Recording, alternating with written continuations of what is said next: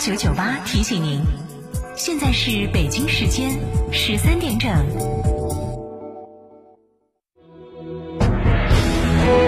成都的声音，FM 九九点八，成都电台新闻广播。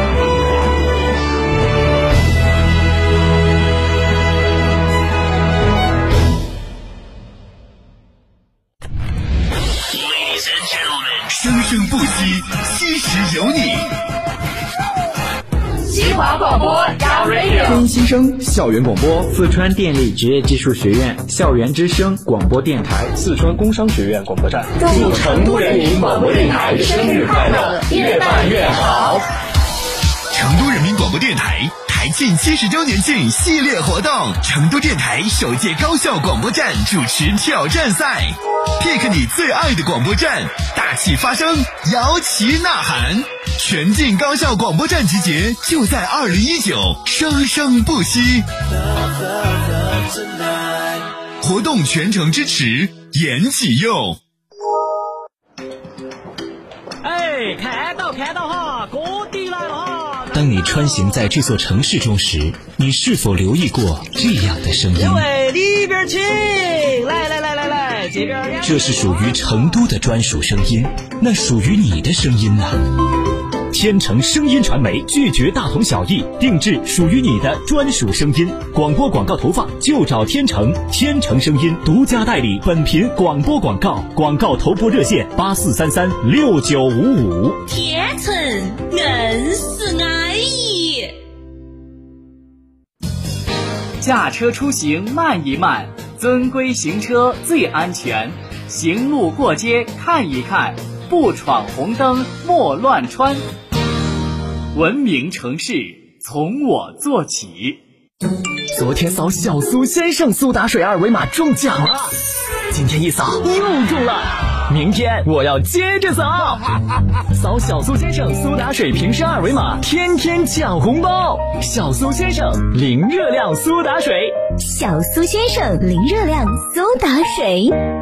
华晨中华 V 三官降了，即日起购中华 V 三全系车型，官方直降一万五千元，另享至高三千元购置税补贴，还有低首付、零利息、零月供，金融政策任你选。国潮降临，势不可挡，详询当地经销商。全国冠军瑞星林肯全新飞行家耀目上市，六十二点八八万起售，订车即享林肯定制行李箱，欢迎到店体验。林肯之道，详询全国冠军店阳西县瑞星林肯八七六八零零零零。亲爱的，下班去诺亚方舟吃大餐吧。好啊，按摩一下，明天直接来上班。各位同事，老大答应本次团建还去诺亚方舟。好耶！诺亚方舟。吃喝玩乐睡的好地方。祝二零一九成都国际数字版权交易博览会取得圆满成功。希望我们的大会越办越好。祝福成都数字版权的未来红红火火。祝福成都数字版权产业的未来红红火火。祝二零一九成都国际数字版权交易博览会取得圆满成功。And I uh, want to wish the best to the Chengdu Audio and Visual Publishing Company and have a great conference. 半壁成都人物，只等一座江山。旭辉江山和名，一号线中环旁叠水公园洋房百亩低密大盘，独门独户，四百五十米双井中轴，建面约一百二十六至一百六十九平米，新品再遇加推，询八五八零八九九九。九九八快讯。各位听众您好，十三点的零四分，欢迎您收听九九八快讯，我是浩明，为您报告新闻。昨天，成都召开成都市地铁五号线一二期轨道交通十号线二期工程初步竣工验收会议，标志着地铁五号线一二期轨道交通十号线二期工程正式竣工验收。而预计下个月，成都市民将会迎来两条地铁线路的开通。记者从成都市住建局市轨道办了解到，成都市地铁五号线一二期工程全长四十九点零一六公里。共设车站四十一座，正线铺轨约一百一十二点九公里，贯通南北，是成都地铁开建以来一次性建设里程最长、铺轨工程最大的线路。而成都轨道交通十号线二期工程作为成都市域快线之一，线路全长约二十七点零三五公里，共设车站十座，是成都地铁开建以来时速最高、高架最长的线路。许多市民早已经对这两条线路充满了期待。记者了解到，地铁五号线呢，它是以紫色为主，以市花芙蓉为主题；而十号线二期以蓝宝色为线，以锦绣祥云水韵心经为设计主题。这两条线路都已经在进行空载试运行。在整个建设期间，这两条线路更是因为施工的复杂性和高难度，曾多次创下国内首次和全国之最。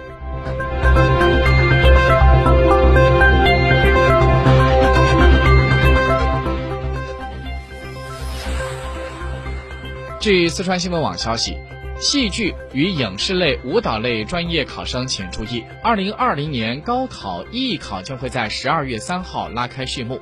成都理工大学考点的路线示意图和考生注意事项现在已经出炉。据了解，二零一九年的十二月三号到十四号进行专业面试科目考试，编导类专业的考生在二零一九年十二月七号十点到十二点熟悉笔试科目考场所在的教学楼的位置以及应急疏散通道。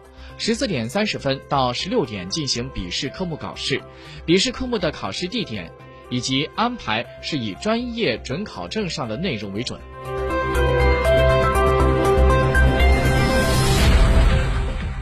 记者今天上午从四川航空公司了解到，即日起，川航新增成都到罗马、广州到芽庄、西安到大阪、杭州到曼谷等二十条境内始发国际航线网上值机服务。至此，川航网上值机服务覆盖境内始发国际地区航线六十五条，境外始发航线五十一条。近期，川航已经在成都出港的国内航线全面推行网上选座值机功能。为提升旅客出行体验，川航呢也将会不断的进行服务升级，持续为旅客提供便民服务。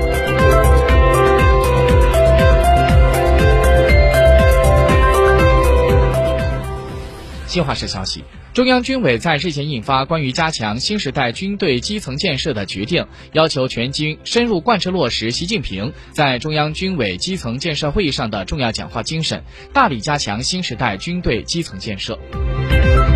国家医保局在昨天公布二零一九年国家基本医疗保险、工伤保险和生育保险药品目录，新增了七十个药品，价格平均下降百分之六十点七，其中八个近年来上市的国产重大创新药都在里面。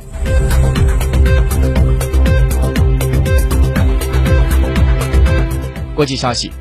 今天中午的十二点零一分，在日本本州东海岸远海发生里氏五点四级地震，震源深度十千米。据日本共同社今天中午的报道，当地时间二十九号，日本前首相中曾根康弘去世，享年一百零一岁。另外，根据新华社的报道说，中曾根一九一八年出生，一九四一年从东京帝国大学毕业之后，加入日本海军，参加了第二次世界大战。在日本战败之后，投身政界，在一九八二年到一九八七年出任日本的首相，执政一千八百零六天。